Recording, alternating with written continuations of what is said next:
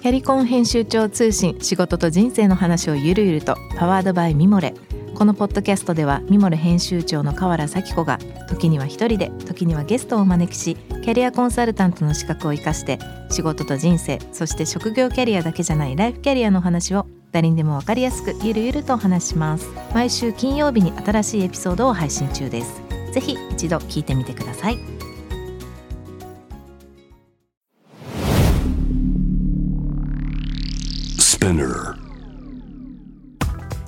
こんばんは。ナビゲーター中道大輔です。フェージョン to the future 日本のカルチャーを作り出すものこと人の魅力を引き出し世界に向けての価値観を共有するクリエイティブプログラムです。えー、新学期、まあ、新年度始まりましたね、まあ、4月はなんかこうなんていうんですかね、まあ、日本人にとってはこう新しい次に行くステップというか新しいスタートというイメージがありますがどうでしょう。この番組も今日で2年目になります。ラジオのナビゲーションも少しは慣れたんでしょうか。番組への質問感想は番組ホームページのメッセージからお願いします。ツイッターはハッシュタグビジョンフューチャーをつけてぜひつぶやいてください。今週のゲストです、えー、先週に引き続き鹿児島からこれからの芋焼酎会を担う、まあ、お二人。小牧醸造の3代目当時小牧遺跡さんと大和桜酒造の5代目。若松鉄寛さんをお迎えしたいと思います。こんばんは。どうもどうも。よろしくお願いします。先週に引き続きありがとうございます。よろしくお願いします。お願いします。えっ、ー、と先にじゃあもう一度ね僕の方から簡単に、えー、お二人の話をしたりしますが、えー、小牧醸造。1909年明治42年ですね。創業。代表銘柄として小牧紅小牧一生シルバー一生ブロンズなど、えー、ございますそして、えー、大和桜酒造創業嘉永年間、えー、1848年から53年頃ということで代表銘柄としては大和桜大和桜紅芋大和桜光ということですが、えーまあ、先週ねお二人の、まあ、これまでの話を含めて、まあ、現在地的な話の中でいろいろと、まあ、話をお聞きしましたが、まあ、特にあの印象的だったのはまあ、カルチャーとしてのムーブメントをこうどういうふうに起こしていくかだったり、まあ、自分たちの話してることまあ、話したいことイメージみたいなのをどう伝えるかみたいなことが、まあ、大きくあったと思うんですけども今日はね先週の最後の方にもフランスとかニューヨークみたいな話が出てきたんだけど、まあ、2人というより芋焼酎なのかもしれないんだけど世界に向けての話というところにちょっと焦点を置いて今日の話は聞きたいなと思うんですけどこれまで鉄寛君、まあ、お二人2人とも世界っていうことに対してのこうつながりだったりアクションとかイメージとかそれぞれどどういうイメージ持ってます？鉄寛君どう？僕はですねすごく小さな蔵なんで、うん、世界に行くなんて全然考えてなかったんですよ。うん、そしたら本当に8年前にね偶然焼酎マニアのアメリカ人がうちの蔵にやってきて、うん、あの来年俺本気だから働かせてくれってある日突然本当に黒船がやってきたんですよ。これ本当にステスティーブンっていうスティーブン・ライマンっていう今ではあの焼酎の本を執筆するぐらい焼酎の多さがいるんですよ。伝道師がいるんですけど後のスティーブンなんですけど、ただの焼酎オタクがやってきて本気だったらいいよって軽い気持ちで言ったら本当に来て、で黒船ってね開国って一回やっちゃうとどんどん黒船ってくるんですよ。なるほどね。これ本当に、うん、でスティーブンの友達でもない人が電話かかってきて、うん、オタクに蔵見学に行きたいんだけど、うん、今一木ステーションにいるんだけど、あのどう行けばいいかって英語でいきなり電話かかってきたんですよ。でなんでそんなことが起きたかっていうと、スティーブンを受け入れちゃった時に、鹿児島県のあの口醸造組合のホームページ観光のホームページに英語対応で、うん、スティーブンと1週間ぐらい2週間ぐらいかな、うん、あの一緒に働いたんで生実家ちょっと耳が慣れたんで英語対応かって俺書いちゃったんですよ。英語喋れないのに、うん、それ見た別の外国人がやってきて、であのー僕がどんどんどんどん世界に対してあ面白いリアクションがもらえるなとか、自分がすごくこうかん難しく考えたことをすごくシンプルに、うん、あの外国人のフィルターを通すことであの思考がこう整理できるなっていう体験をして、うん、ちょっと面白いなって思い始めていろんな潮目が変わったっていうのが8年前にありました。うんそこからこうなんかいろいろ交流が始まってったって感じ？そこから交流が始まってったんですそしたら周りに周りのその酒以外のムーブメント例えばコーヒーだったり、うん、ファッションだったり家具だったり、うん、クラフトな雑貨だったりっていうその人間がシェそれこそシェアって言葉で、うん、あのつながりだしてでどうやらサンフランシスコにサードウェーブというのが起きてるらしいっていうことをそうだな2015年かな14年かな、ちょうどブルーボトルがこっちに来る前ぐらいのタイミングで、あのサンフランシスコに行く機会を、うん、あのもらってあのヒースセラミックっていう、うん、あの有名な食器屋さんというか、ね。うん、はい、あそこであの日本のカルチャーを紹介するイベントにレセプションとして焼酎を出すという本当にインディペンデントな何かしらその大きな動きに乗っかったとかじゃなくて、本当に人のつながりでちょっと観光半分ちょっと物見さん半分で行ったってのが一番最初ですね、うん、いい時代のサンフランシスコをちょっと見れたっていうのはちょっと大きかったかな、うん、はい、なるほど。小林君どう？僕はですね僕の海外との一番初めのやっぱり出会いっていうのはあの元サッカー日本代表中田英寿さんが、うん、彼が世界を放浪して日本に帰ってきてで全国のいろんな蔵元を巡るんですよ、うん、当初は日本酒蔵回ってたんですけど、うん、まあ、焼酎蔵を回っていただいたりしてでその中で出会いがあってで彼が日本酒を世界に対して広めていく活動をするんですけど、うん、その時に玉坂がまあ年が近かったってこともあって、うん、焼酎をうちの焼酎、まあ、唯一まあ選んでくださってで一緒に世界の、うん、いろんなイベントに参加させていただくっていうことをさせていただいたんですよね。ただその時は大体2010年ぐらいなんですけど、日本酒のイベントなんで、全て。焼酎そこに置いてるじゃないですか。うん。したら誰も飲まないわけ、日本酒のメインなんで、うん、でそこで初めて、まあ、説明していやこれジャパニーズ焼酎、えー、蒸留酒なんだみたいな、うん、言うんですけどあ蒸留酒いらないとかまず飲んでもらったりもしてくれないって、うん、でやっとその中で10人に1人が飲むってなった時にで飲んでいただいてもあオッケーみたいな。今大丈夫とか。なんていうんですかね。剣もほろに断れるみたいな。経験よくされよくあったんですね、うん、でこれはちゃんと僕こそが日本のその担い手じゃないけど、まあ、その場に僕しか焼酎はいなかったんで、うん、伝えていかないといけないんだっていうので、まあ、焼酎の良さとか、うん、えー、なぜ日本では食中酒として飲まれるのかっていうのを自分で勉強していったっていうのはあったりしましたね。で今に至ってじゃあ日本の僕たちがじゃあ日本で食中酒として焼酎が飲まれる、うん、飲まれてるっていうのをじゃあ世界に初め売っていこうって僕頑張ってたんですよ。うんうん、でやっぱり世界の文化って焼酎そもそも焼酎っていうか蒸留酒を食中酒で飲む文化が存在しないじゃないですか、うん、日本しかないので、うん、これはちょっとその押し付けだなみたいな、うん、先週天川君が言ってたこだわりの押し付けの最たるもんだなこれみたいな。っていうのに気づきが最近気づいて、うん、で最近はやっぱり僕たちのそのもちろん蒸留酒でこの味を飲んでくださいっていう、角度で作ってるので、まあ、そういうよりその国に合った飲み方とか、うん、えー、シーンとか度数とか、うん、でいいかなって、えー、そういう角度で販売とかも販売とか酒造りもやったりしてますね。はい、ちなみに今こう海外に、まあ、売るっていうのはどうどういうふうにそもそも売ってる？売ってるんですけど今うん、このコロナ禍でウイスキーは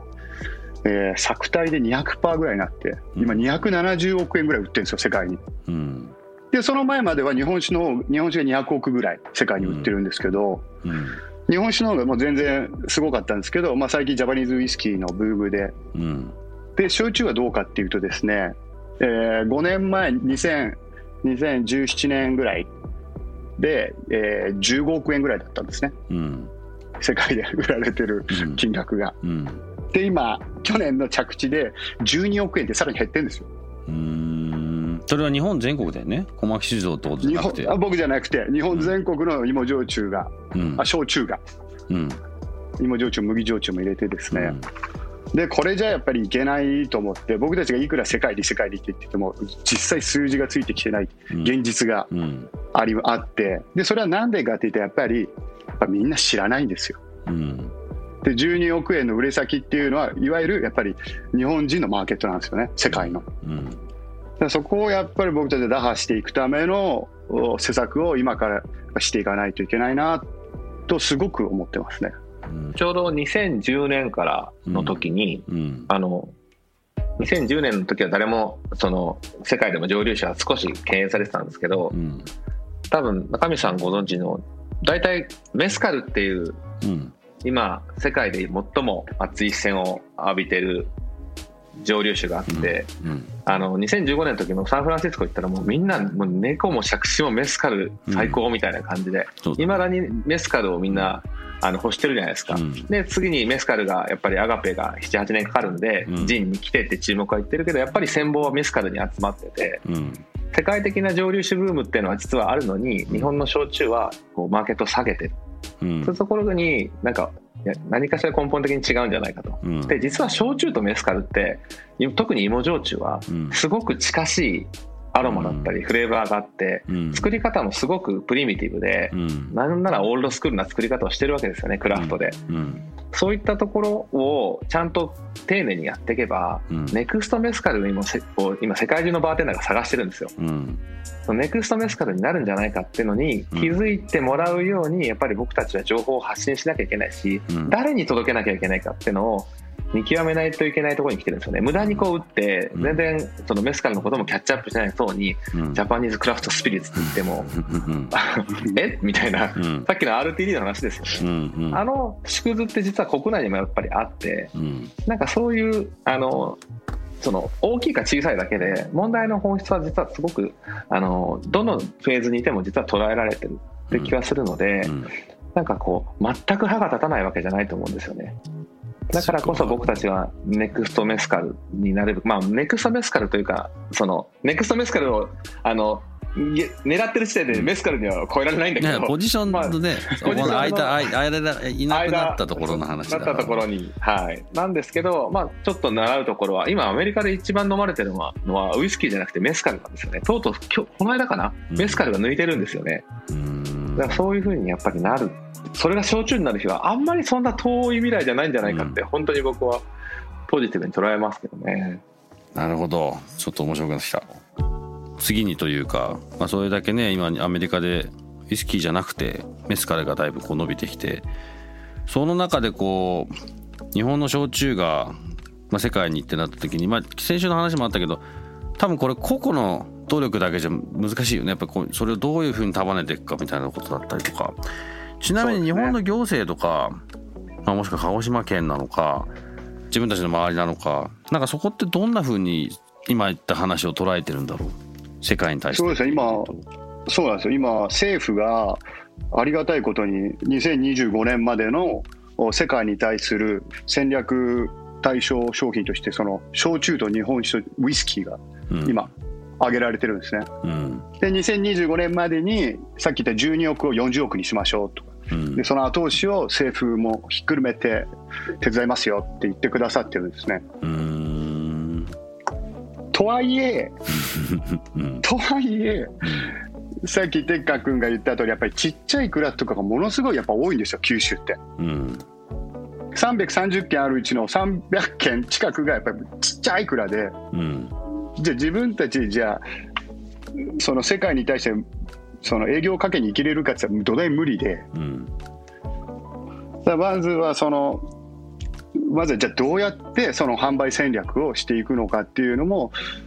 自分たちがやっぱ考えないとダメだよね。っていうのがあって実は九州でテカ君も入っていただいてるんですけど、えー、全九州で焼酎青年会っていうのを立ち上げて、うん、で今80社ぐらい入っていただいている形なんですけど、うん、そのみんなでアクションを起こしていこうっていう活動していこうって今してますね。焼酎青年会。これは結構じゃあ芋とかそういうの限らずいろんな小さな蔵をギュッと集めてどうしようかっていう話をし始めるっていう。いやこれはですねもうあの蔵の大小に関係なくですね、うん、で原料のかんあのあれに関係なくですね。うんなるほど。これここからこの集まってこの後はそれ結構世界に対してどうしようかっていうところをベースに集まり始めたっていう感じなのかな？そうです。もう完全に世界に対して、うん、えー、マーケットを広げるためにはどうしていくかって、うん、僕たちの業界ってまだいろいろな問題が世界に対して打っていく時にあって、うん、例えば本格焼酎って真っ白透明じゃないと絶対ダメなんですね。うん、で今これ業界でものすごい議論になってるんですけどなんで色付きがダメなんだみたいな。うん、ブラウンリカーがさっき言ったメスからはもちろん茶色ですし、うん、えー、ラムもしかり、うん、まあ、全てのアルコールにブラウンがあるんですけど、うん、僕たちはないっていう、うん、しかもそれは国の法律で NG にされてるみたいな。っていう角度があって、じゃあ作り手の皆さんはそれを色付きが、えー、したいんですかみたいな、どっちなんですかっていうのがあった時に今度はこれ割れるんですよ。どね。みんながみんなそうしたいわけじゃないみたいな、うん、なんか まだまだ、そう議論していかないといけないことなんですけどね。でもみんながイエスっていうことじゃないと前に進めないってなると全部こうなんか統一的なものって何もないよね。そうなんですよね。日本っぽいねその。日本っぽいですね。まあだから僕逆にもうその小野洋子じゃないけど、うん、あのみんながこう欧米化した方がその外国に受けるんじゃないかって言ってる時にオリエンタリズムをもう振りかざして、うん、どんと胸を張ってジョン・レノンを落とすみたいなね、うん、ああいうなんかとんがった感じでいる人がいて、まあ、スイミーでいうと目スイミーの黒い目みたいな、うん、あのスイミーの童話の話じゃないけど、うん、ああいう人が いつつ、うん、あのそれが一人でやる必要ないんですよ、例えばフランスだったら誰々とか、アメリカだったら誰々とかこういう時にはこの人とか、なんかいろんな人たちがその黒い目になって、うん、それが一人であるとその人がいなかったらもう全然まとまらないんじゃなくて、うん、やっぱそれぞれがやっぱ1対1その中田英寿さんみたいにね、うん、1対1強えみたいな。倒れないみたいな、うん、そういう感じのその蔵が一人一人がやっぱりその誰かがやってくれるだろうとか誰かが世界に引っ張ってくれるだろうっていうのじゃなくて、一人一人がやっぱりその維新の志士なんだっていう思いを持たないと、多分これやってかやっていけないなと。でその一人一人の子を立たせるためにやっぱり自分でやっぱり飛び込んで、いい話を聞いたり逆に悪い話を聞いたり。よくあのあるじゃないですか。その焼酎素晴らしいっていう褒め言葉だけを受け取って額面受け取って、表に出ちゃうみたいな、うん、その横綱あの相撲チャンピオンってだけで褒められて、総合のリング上がってボコボコにされるみたいな、やっぱりこう総合のリングに上がるためには、自分のその相撲っていうアイデンティティもありつつ、寝技のかわし方とか、カーフキックを覚えるとか、そういうのを覚えて今のトレンドの戦略もちゃんと覚えて、でも最後はがっつりこう上手投げで倒すみたいな、なんかそういうなんかやっぱりそこのその経験は教えられてはできないんですよね、うん、だからやっぱりお金がないと海外に行けないんだったらそういった政府のお金をちゃんとあのみんなでこうシェアして、うん、まあ、何人か全員が行くわけにいかないけど行った情報をちゃんとみんなでシェアするとか、うん、そのそういうことをしていくための大きなお金をこう、みんなのそれぞれの血肉にするっていうのはこれからすごく大事だと思うしそういう使い方をしてくれると思います。多分。やっぱりそれはみんなが今感じてるから。うん、でも大変だったんですよ。そうね、今まではなんか、なんか悪い大人がそれを全部こう、うん、あの、使ってしまうみたいなのがよくあったんだけど、うん、やっぱみんな一人一人がスモールジャイアンツであるっていう、うん、フォーブスの言葉じゃないけど、ジャイアンツがいるんじゃなくて、スモールがいてジャイアンツ、スモールジャイアンツがいるんだっていう。意識はな持った方がいいと思う。それはすごく九州っぽいし、うん、なんならさ鹿児島っていうか薩摩っぽいし、うん、さっき言った先週も言った19人の学生は、うん、あの英語あのイギリスに鎖国してる時に勝手にね、あのあイギリスに行って向こうのカルチャーを日本に持ってきて日本のために役立てるんだっていう思いを持ってもう言ってんだから150年前の人たちが、なぜ俺らができない？ズームやってインスタやって、なんなら Google で翻訳もできるのに、うん、なんでできないんだってやっぱなると思うんで、うん、そこはやっぱり僕らの中にはそういった先人がいるっていうのはすごくなんとかな一つ大事なアドバンテージだと思ってます、うん、鹿児島においては。まあ DNA だったりもするしね。なんかあの、アイデンティティにもつながるだろうし、やっぱりアクションを起こしていくっていうのがすごく大事だよね。うん。なんか一歩踏み出してから考えればいいとこたくさんあるじゃないですか。考えなんか一歩出す前にこうなっちゃダメだしああなっちゃダメだし考えるよりも、一歩出た方がよっぽどいろんな情報が入ってくるっていうその一歩に近いのが今、まあ、もうその一歩はもしかしたらやってるのかもしれないけども次の次のその大きなウェーブにしていくっていう意味だとたださっきのあの小林君がした焼酎ってそのまだそう全然これからなんだねそういう意味だと。あそうですよ全然びっくりした。で多分ね相手のその世界世界にいる日本人を相手にっていうそのぐらいなんだもんねまだね。そうなんですよだってそのさっき言った組織作ったって言いましたけど、うん、それ作るまでに九州のその、まあ、てかな、まあ、100年200年ついてる焼酎蔵とか日本酒蔵さんいるじゃないですか、うん、この人たちやっぱさっき言ったその村のみんなジャイアンなジャイアンなんですよ。このねジャイアンを束ねるって、うん、ドラえもん存在しないんでみんなジャイアンだから、相当大変。2年ねとにかく2年ぐらいかかったよね構想構想からね。本当？構想から。もうでみんな同じような年代の、まあ今の若手の青年会って言ってるぐらいだもんねそうですね。ただその上には長老の人たちがいらっしゃるんでその各県の長老をまず口説いていくっていう。なるほど。なるほどそこから始めてそのそれぞれのちゃんとして踏んでんだね踏んでまだ2年2歳2歳年を取ってるんでね俺ら。もう。やでもそうまあまあややばいです。そうやってこうやっぱりみみんな集めていった方がいいっていうなんとなくやっぱ判断なんだろうねきっとね、まあ、やっぱりそういうそうなったら強いですよね。うん。そうやって集まったメンバーっていうのは。うん。だからこそ僕は逆にそういう動きがあるからこそある意味その一人でね、うん、動くことも大事だって思ったし、うんうんうん、組織がトルシエの組織があったからこそ永田の個人が個人強えみたいな、ああいうふうに倒らない選手にならなきゃいけない体幹トレーニングとかそういうふうになってきたじゃないですかやっぱり、やっぱそういうふうに あのなってくると思うんですよ。だから組織があるから個がある。個があるから組織があるっていうところどっちかみたいな発想じゃなくて、うん、なんかそれはすごく感じますね。群れ群れてるわけではないという。うんうんうんうんうん。アベンジャーズみたいな感じですよ。ちょっとかっこよく言い過ぎた。あなるほどね。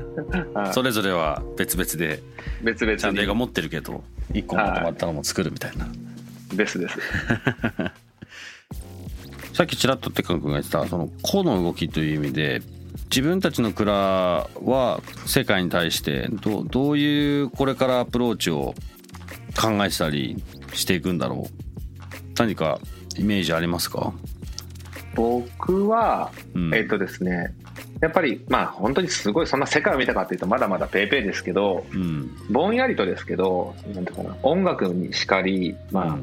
その映画にしかりやっぱり同時多発的にね同じような感覚で世の中の人は動いてるんじゃないかなって、うん、それこそ「アベンジャーズ」の後にああいうきらびやかな映画の後にジョーカーが来て、うん、もう真逆の映画がこうヒットするわけじゃないですか、うん、でその後に「パラサイト」がアカデミー賞取るとか、うん、なんかああいうのってポン・ジュノ監督がジョーカーの監督と国連で会ってこういう映画を作りましょうって話したんですよ。っていうのは冗談ですけどっていうぐらい全然別のところにいて実は同じようなことを考えてて同じような映画ができてるっていうのがあるように、うん、なんかお酒も実は同じようなトレンドで、うん、そのメスカルが今みんなが求めてるんであれば本当に焼酎メスカルのそのいいところっていくつかあるんですけど、うん、そこと本当に焼酎は似てるんですよね、うん、そこをトランスレートしてあげるときに、うん、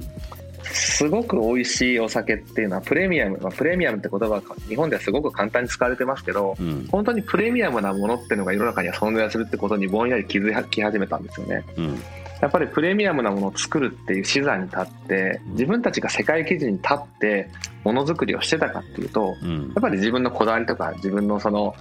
まあ歴史ももちろん大事にさっき言ってますけど大事にしてますけどこう自分の作ったものが世界に通用するんだっていうことを信じて、うん、2年前ぐらいからちょっと意識を変えてよりこう通用するものをそれはなんか味を迎合するとかじゃなくて、うんうん、迎合するとかそういう合わせるとかじゃなくてだから自分が美味しいって思うものを本当にこう追求していった先に実はその世界とつながるものがあるんじゃないかっていう視点で作るようにしてます。それはなんかすごい風呂敷を広げてるようだけど全然そんなことなくて、うん、全然甘いことこともあるし、うん、全然弱いこともあって、うん、全然ダメな時もあるんですよ。でも今俺全然ダメだったなっていう、世界基準じゃなかったなっていう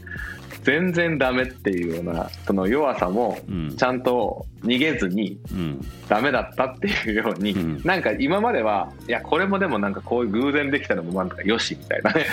なんか自分の中でちょっと甘えで OK するところもあったんですけど、うん、なんかこれはちょっとなんか何がダメだったんだろうとかなんかその世界の人たちとつながってるっていう意識で今作ってる。そうするとデザインとか売り方とか見せ方とかもやっぱり考えるんですよね、うん、だからただかっこいいものを作りたいとか例えばヨーロッパとかアメリカのデザインを真似したいとは思わないんですよ、うん、僕は俺らのデザインであいつらがパクりたいと思うデザイン作ろうぜっていう風な気分になるんです、うん、でもどうしてもかっこいいものを見てわ向こう海外のデザインかっこいいこういうのやりたいっていう風にしてかっこいいものを作りたがるけど、うん、俺らは向こうの蒸留所がイラってするものを作ろうぜっていう気分で作る、うん、っていうようになんかその何は節に聞こえるかもしれないけど、うん、これはすごく僕は大事な考え方の発想の転換だと思ってて、うん、なんかようやく最近そういう視点で物事を捉えるようになったっていう感じですね。だからそういうふうにできたものを世界にぶつけたいなって。売りたいとかじゃなくてこの人に届けたいとか例えばシェパニーズに入れたいとか、うん、ちょっとごめんなさいこれ言い過ぎた。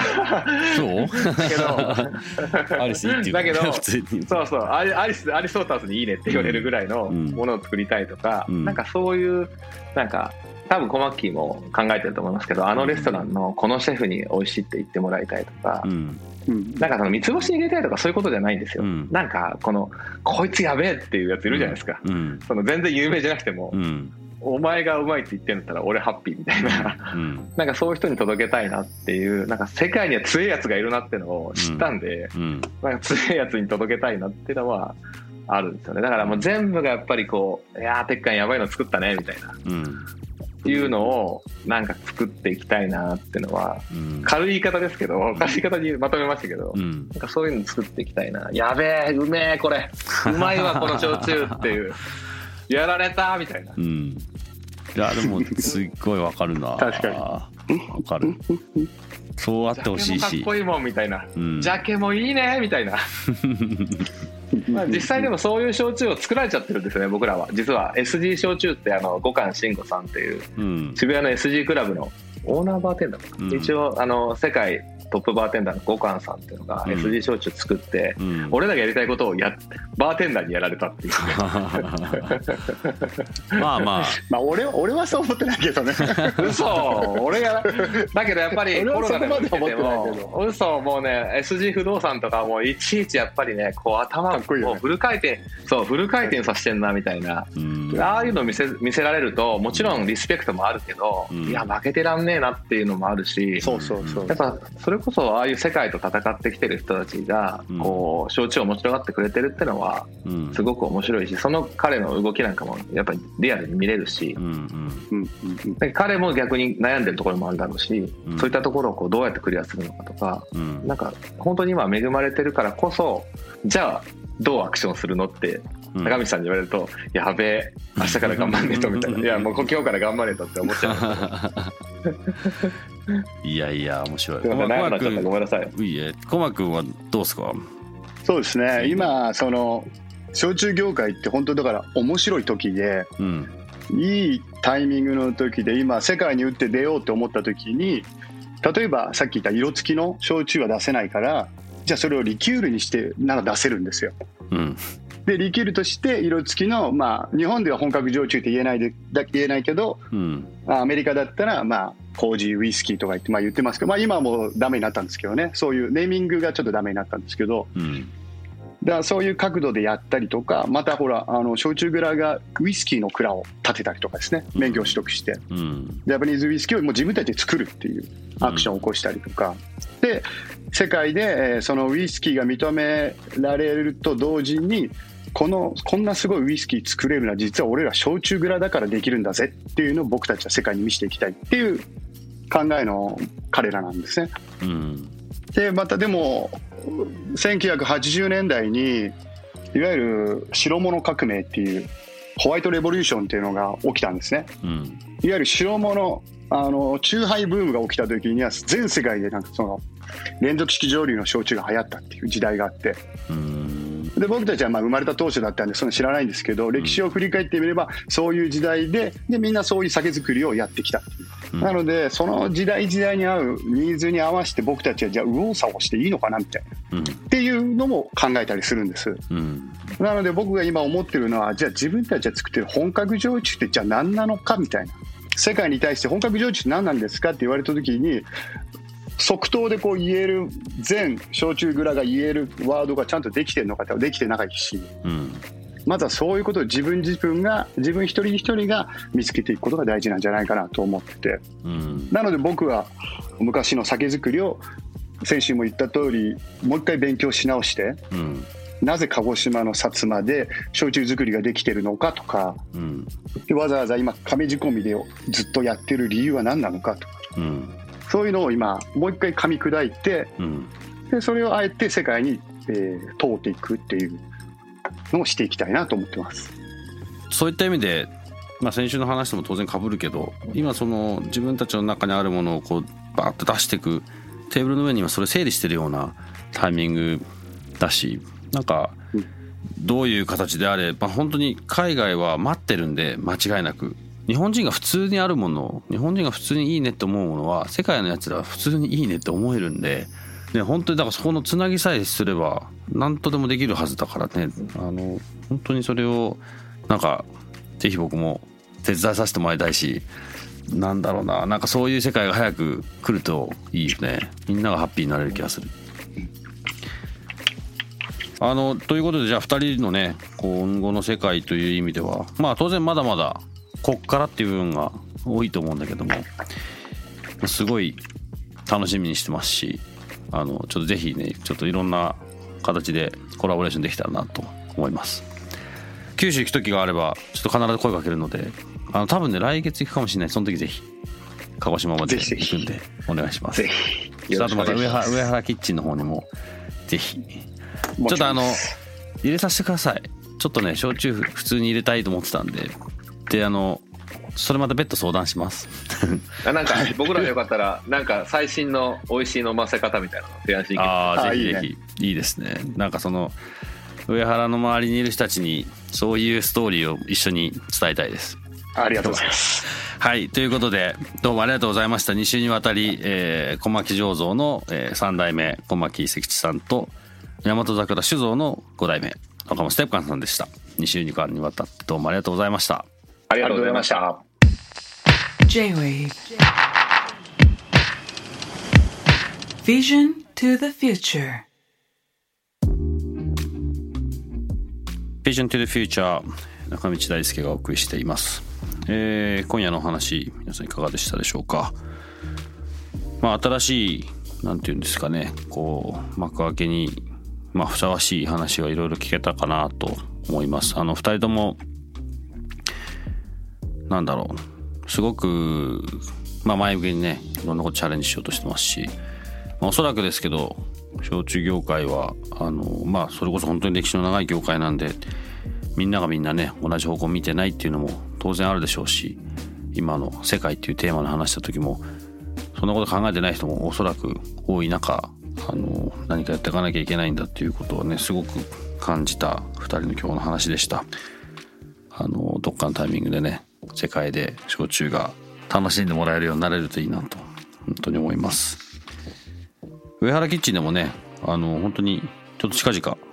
この前の沖野さんのコーヒー割りもそうですけどちょっと2人のね焼酎をちょっと入れさせていただいて新しい飲み方もちょっと模索していこうと思うので、まあ、お近くの際は是非お越しください。えっ、ー、とですね実はちょっとここで一つご紹介したいメッセージがございましてずいぶん前10年以上経つんですが当時僕まあリバイスにいた時なんですけれども遠くの震災がありましてあの先日、まあ、3月11日に10年を迎えたわけなんですけれどもその震災の直後ですね、まあ、ジャイルス・ピーターソンと、まあ、DJ の松浦さんあと沖野さんと、まあ、あの仙台の方々とも集まって、まあ、何かしらあの少しでも元気づけられないかということで、まあ、リーバイスとしてもサポートしてあのさせてもらいながら、まあ、ちょっとしたイベントを向こうでやったんですね。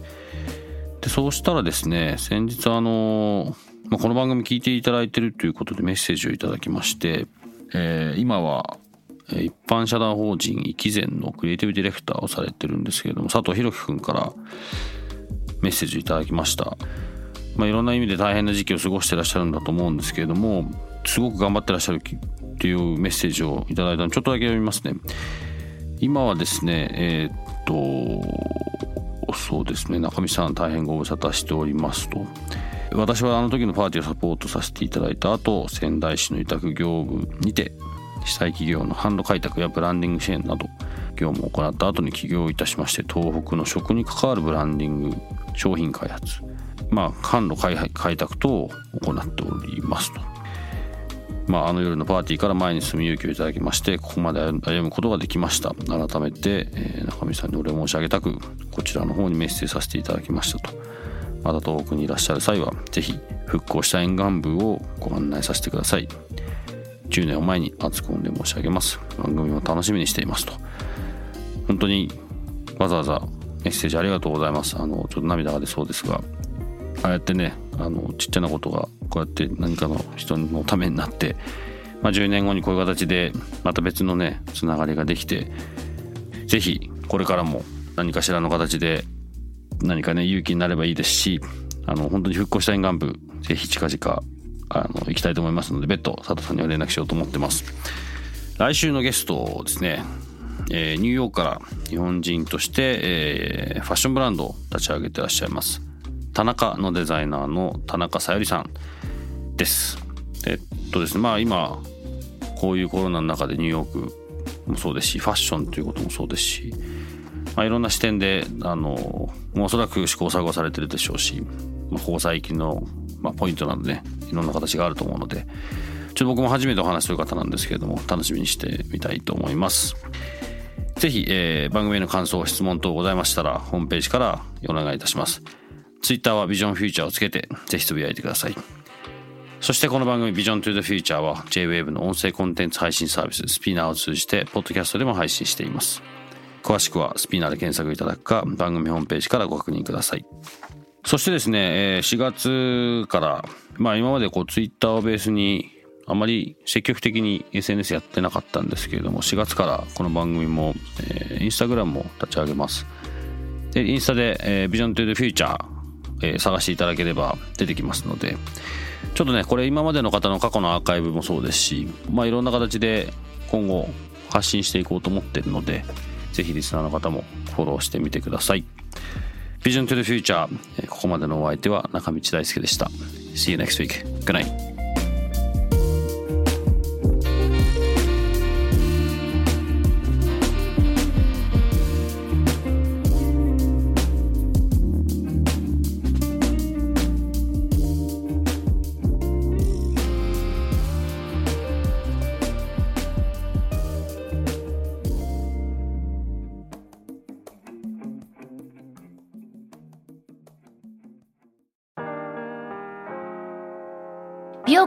美容家の神崎恵と編集者の大森洋子でお届けする雑談ポッドキャスト「ウォンと私のお名前なんての?」ふと私って誰なんだ？と自分がぐらついてしまうそんなあなたと毎日を楽しくするサバイバル術を一緒に考えていきます。ウォンとは毎週水曜日朝5時に配信。ぜひお聞きのプラットフォームでフォローしてください。